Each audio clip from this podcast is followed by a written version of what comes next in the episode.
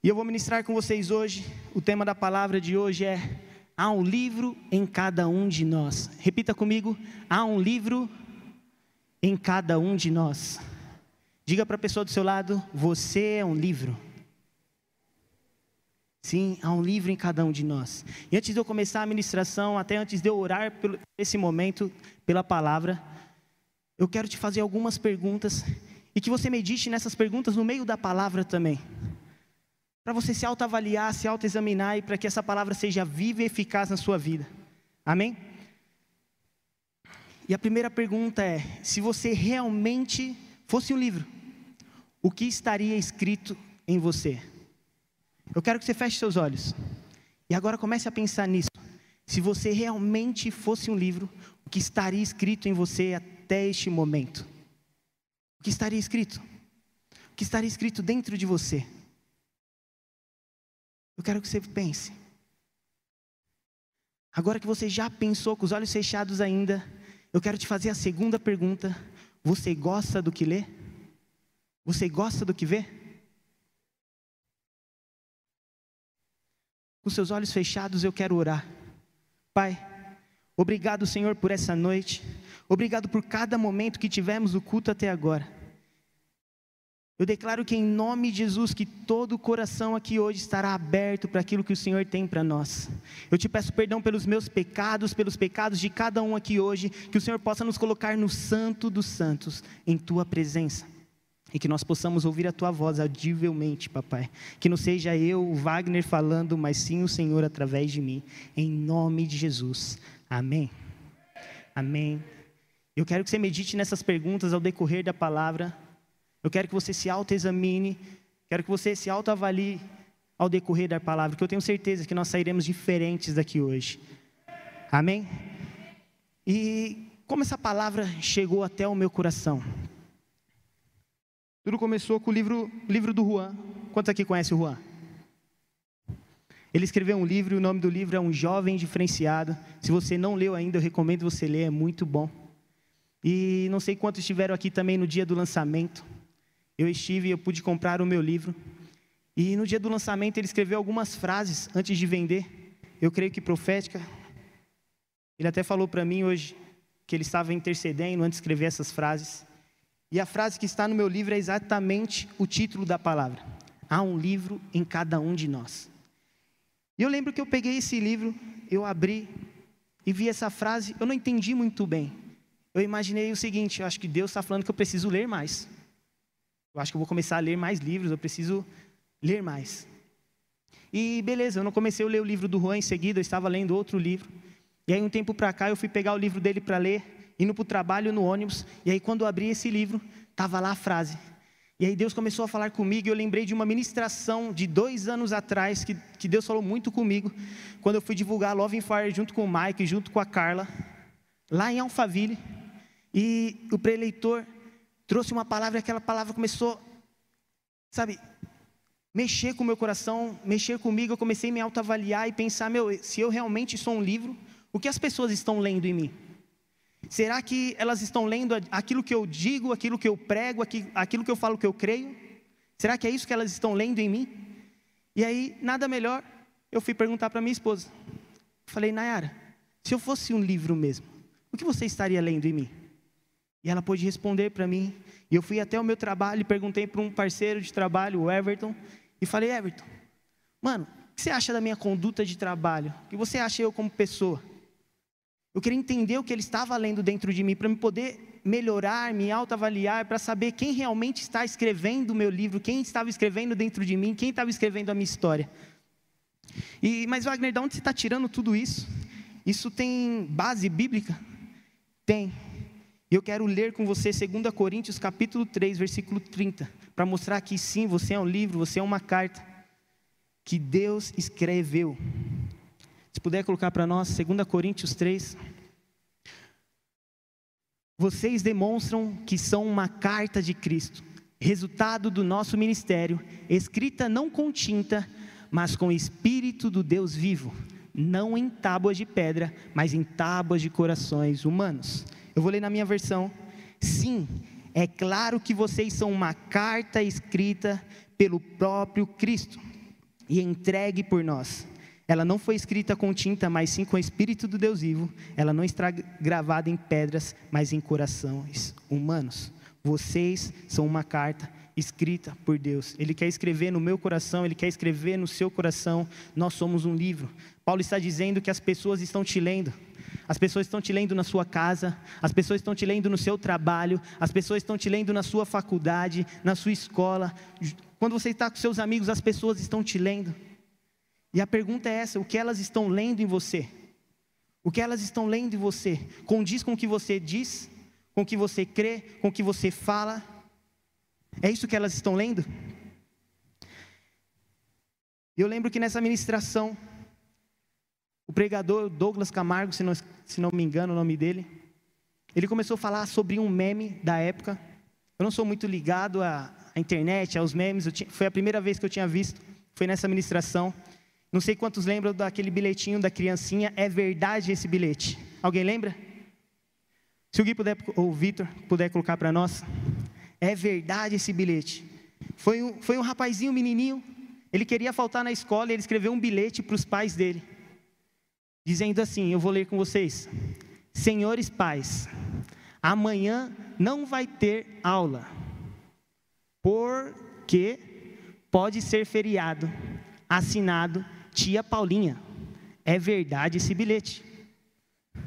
Meu, uma criancinha, ele queria faltar na escola, e ele escreveu um bilhete como se fosse a tia da escola. Ele até colocou ali, ó, assinado tia Paulinha. Escreveu tudo errado. E no final ele colocou, é verdade esse bilhete. E no dia ele até mostrou, viralizou tanto isso que a própria Netflix também fez uma cartinha e eu vou ler com vocês. Senhoras e senhores responsáveis, amanhã é dia de maratonar e não haverá aula. Pode maratonar em paz, tia Netflix. É verdade esse bilhete? Se puder voltar para o outro. E outra pergunta que eu quero fazer para vocês é: nós somos um livro, nós somos uma carta, nós somos um bilhete. E a pergunta que eu quero fazer para vocês é: é verdade esse bilhete? É verdade este livro? É verdade essa carta? Nós somos realmente a verdade? Aquilo que dizemos, aquilo que falamos? Nós somos?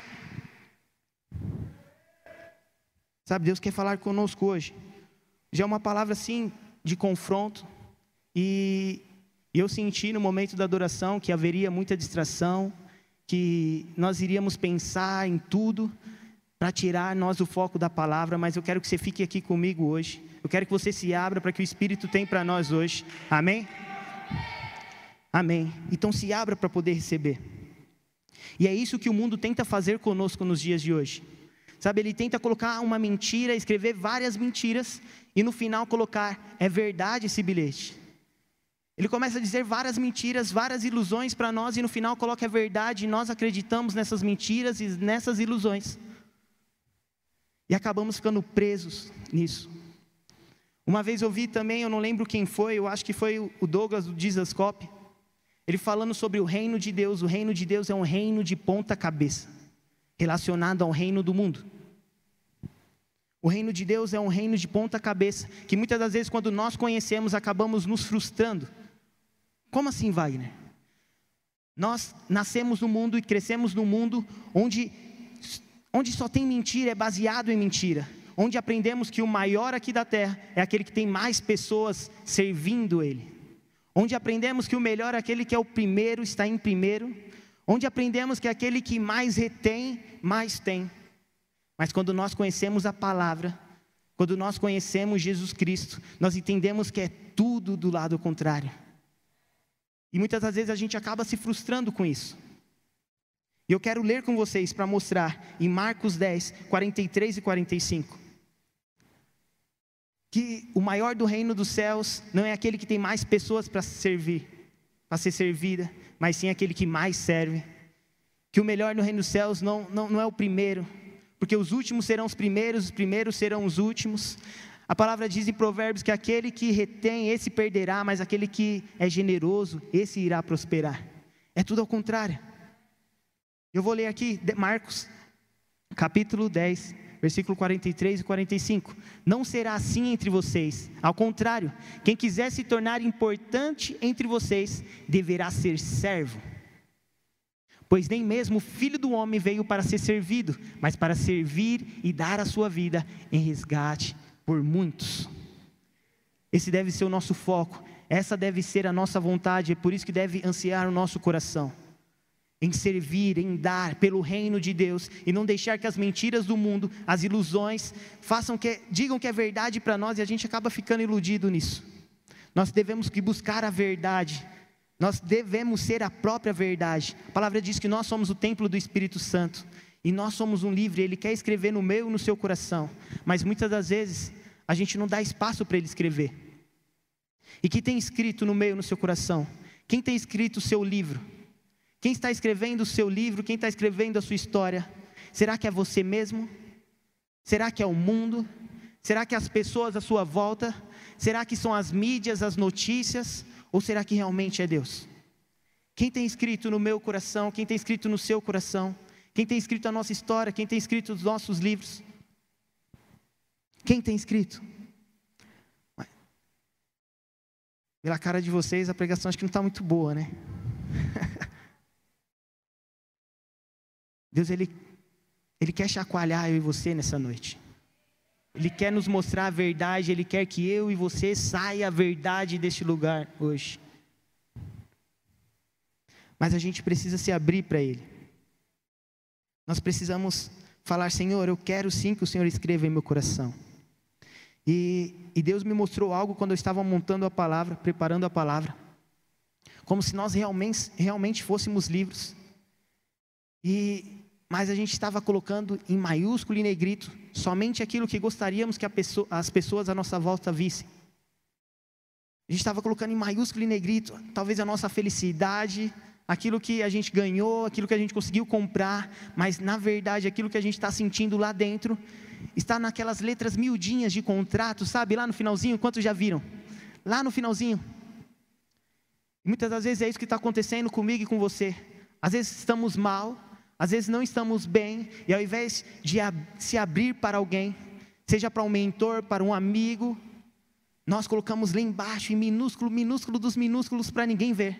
E tentamos mostrar que na verdade aquilo que não estamos sentindo, mas buscando uma aprovação talvez de alguém, mostrando que estou bem, mostrando que estou feliz, que estou alegre. Nós precisamos nos abrir Deus ele não consegue escrever num livro que está com a capa fechada. Ele não consegue.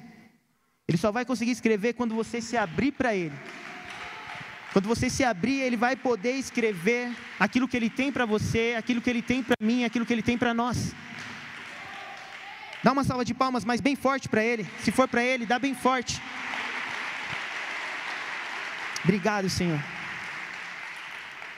Como eu estava dizendo, nós vivemos em uma geração que busca constantemente aprovações, seja em curtidas em redes sociais, em likes, seja através de uma roupa, seja através de um carro, de uma profissão, de um bem. Nós buscamos constantemente a aprovação das pessoas ou de alguém. O mundo está buscando nos iludir dessa forma. E nós devemos romper com isso. E foi como eu disse, é onde as pessoas começam a postar os momentos de alegrias, os momentos de felicidades, mas por dentro elas estão gritando, mas por dentro elas estão chorando, querendo pedir socorro, mas não conseguem. Nós podemos ver que nós estamos na geração onde vemos mais pessoas com depressão, porque elas querem mostrar aquilo que elas não são, querem mostrar aquilo que elas não estão sentindo, querem mostrar aquilo que elas não estão passando, e quando vai ver já está lá no fundo. Nós precisamos nos abrir para o novo. Nós precisamos nos abrir para aquilo que Deus tem.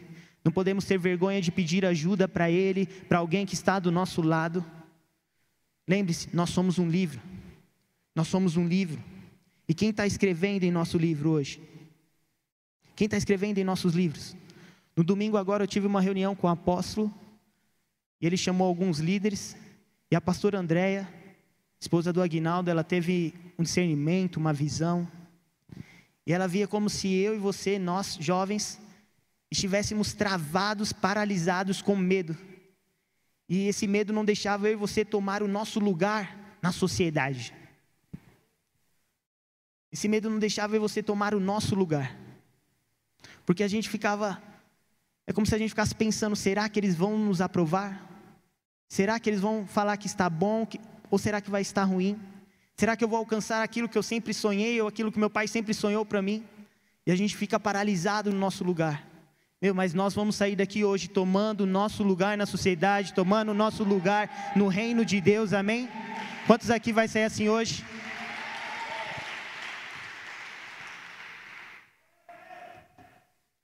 Mas para isso a gente precisa se posicionar. E eu vou dar até um exemplo meu. Eu recebi uma palavra de Deus. E eu lembro que eu, eu recebi essa palavra, eu estava servindo, eu estava correndo, estava fazendo um monte de coisa. Mas essa aprovação, na hora que eu recebi a palavra, eu fui buscar a aprovação das pessoas e isso acabou me paralisando. Eu falei, meu, será que eu vou ser bom naquilo que Deus falou que eu vou ser?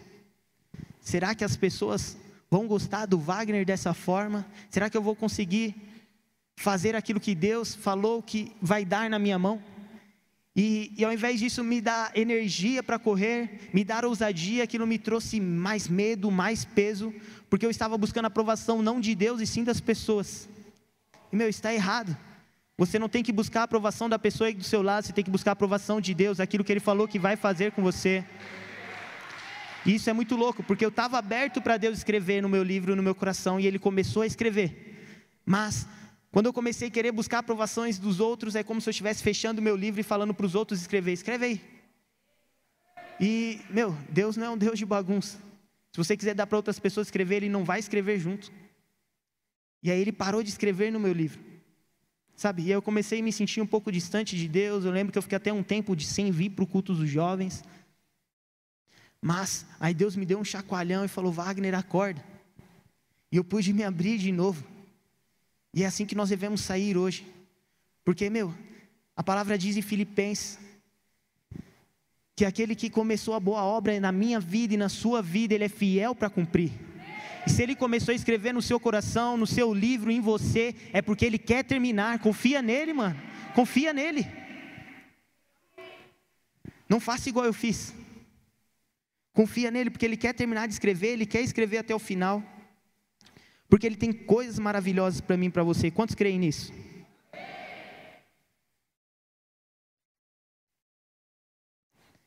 Quando nós buscamos escrever o nosso próprio livro, nós acabamos buscando essa aprovação constante. E quando nós buscamos essa aprovação constante, acabamos não conseguimos pedir ajuda para as pessoas, porque não queremos mostrar a nossa fraqueza, não queremos mostrar os nossos erros. Então, meu, se você está escrevendo o seu livro hoje, pare de escrevê-lo. Pare de escrevê-lo. Eu fiz essa pergunta no começo. O que está escrito no seu livro?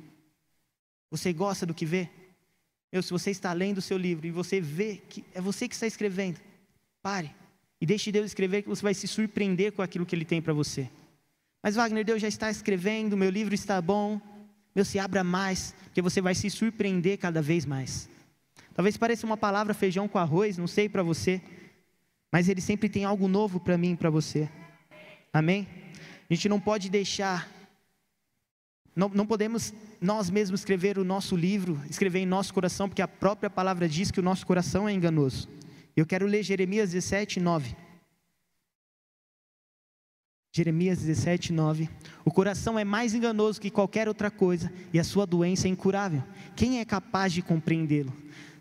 nosso coração é enganoso. Muitas das vezes nós queremos escrever para ficar naquela segurança. Não, Wagner, eu, eu mesmo vou escrever, porque aí eu sei o que vai acontecer, como será, as decisões que tomar, como agir. É o que estou escolhendo. Mas a palavra diz que o nosso coração é enganoso. O nosso coração é enganoso.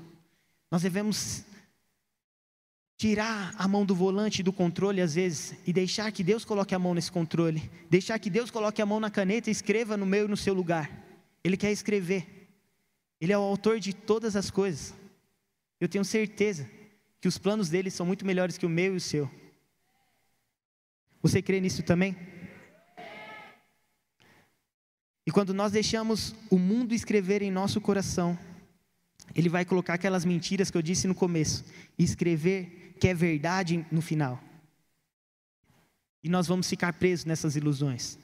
Mas nós, quando nós deixamos Jesus Cristo escrever em nosso coração, em nosso livro, em nosso coração, e Ele não vai escrever com uma canetinha que talvez apague com uma água, ou com aquela borrachinha que eu estudava na escola, eu lembro que eu apagava as, as canetas. Não. Ele vai escrever com o próprio espírito dele e vai ficar marcado no meio do seu coração eternamente. É assim que ele quer escrever. Assim como o Guilherme falou, ele quer uma intimidade conosco eterna. Ele não quer algo momentâneo, ele não quer escrever só uma linha no seu livro, ele não quer escrever só uma, uma página, ele quer escrever a sua história inteira. Quantos querem que Deus escreva nos seus corações? E a palavra diz em Salmo 139, versículo 16: Os teus olhos viram meu embrião, todos os dias determinados para mim, foram escritos no seu livro antes de qualquer deles existir. Deus ele escreveu algo para mim, para você, até mesmo antes de eu e você existir. Ele já escreveu como se fosse um rascunho, é o modo que eu penso, ele já escreveu um plano para mim para você, mas se eu e você não colocar isso em prática, ou falar, Senhor, eu quero, não vai dar certo. Quantos aqui têm filhos? Algumas pessoas têm filhos, muitas não, mas eu creio que quando você tiver, você também vai fazer planejamentos para os seus filhos. Vocês são pais, vocês não planejam algo bom para os seus filhos? Seja arrumar uma boa profissão, estudar numa das melhores escolas, andar no caminho de Deus. Eu creio que quando eu tiver o meu filho, também vou ter esses planos, esses planejamentos para ele.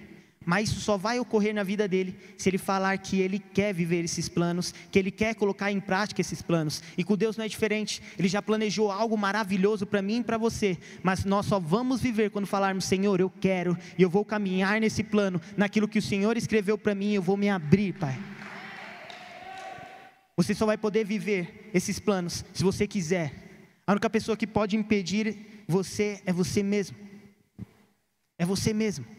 Ele já tem algo para você, ele já tem algo preparado para você. Isso tem que ficar dentro do seu coração. Se você quiser viver esses planos, como eu disse, você tem que se abrir. Deus não consegue escrever num livro fechado. Deus ele não consegue escrever num livro fechado. Eu trouxe até uns livros aqui hoje, para que isso fique no seu coração e você não, não, saia, esqueça, não esqueça dessa palavra hoje. Que você é um livro. Você é um livro. E cada livro tem um propósito. Existem livros para finanças, existem livros para autoajuda, existem livros para o reino de Deus, existem livros de empreendedorismo. E você é um livro e você tem um propósito também. Você não nasceu por nascer. Ah, eu nasci de um plano errado, ninguém me desejava. Não, Deus sempre te desejou. Deus sempre te desejou e você tem um propósito. E se você não sabe qual é o seu propósito na terra, se você não sabe por que você está aqui hoje, Ele quer te falar qual é o seu propósito hoje. Ele quer escrever em você qual é o seu propósito hoje. Quer refletir a glória dEle. Quer experimentar do amor dEle. Quer receber essa salvação de vida eterna e sim morar nos céus, mas viver o melhor aqui na terra também. Você tem um propósito. E Ele quer te mostrar qual é esse propósito hoje. Não deixe o mundo te dizer que você não tem, não deixe o mundo dizer o que você deve fazer, não deixe o mundo ou as pessoas dizerem que você não consegue, que você não pode, porque Ele está dizendo que você tem um propósito e você pode junto com Ele. Você crê? Amém. Quantos estão recebendo essa palavra? Pergunta aí para a pessoa do seu lado. O que está escrito no seu livro hoje? Será o mesmo que está escrito amanhã? Responde para ela: será o mesmo?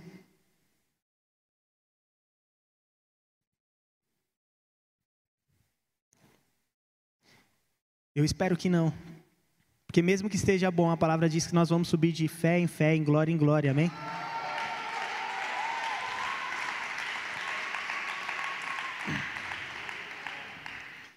E eu quero que vocês não, não, não se acomodem com o mundo diz.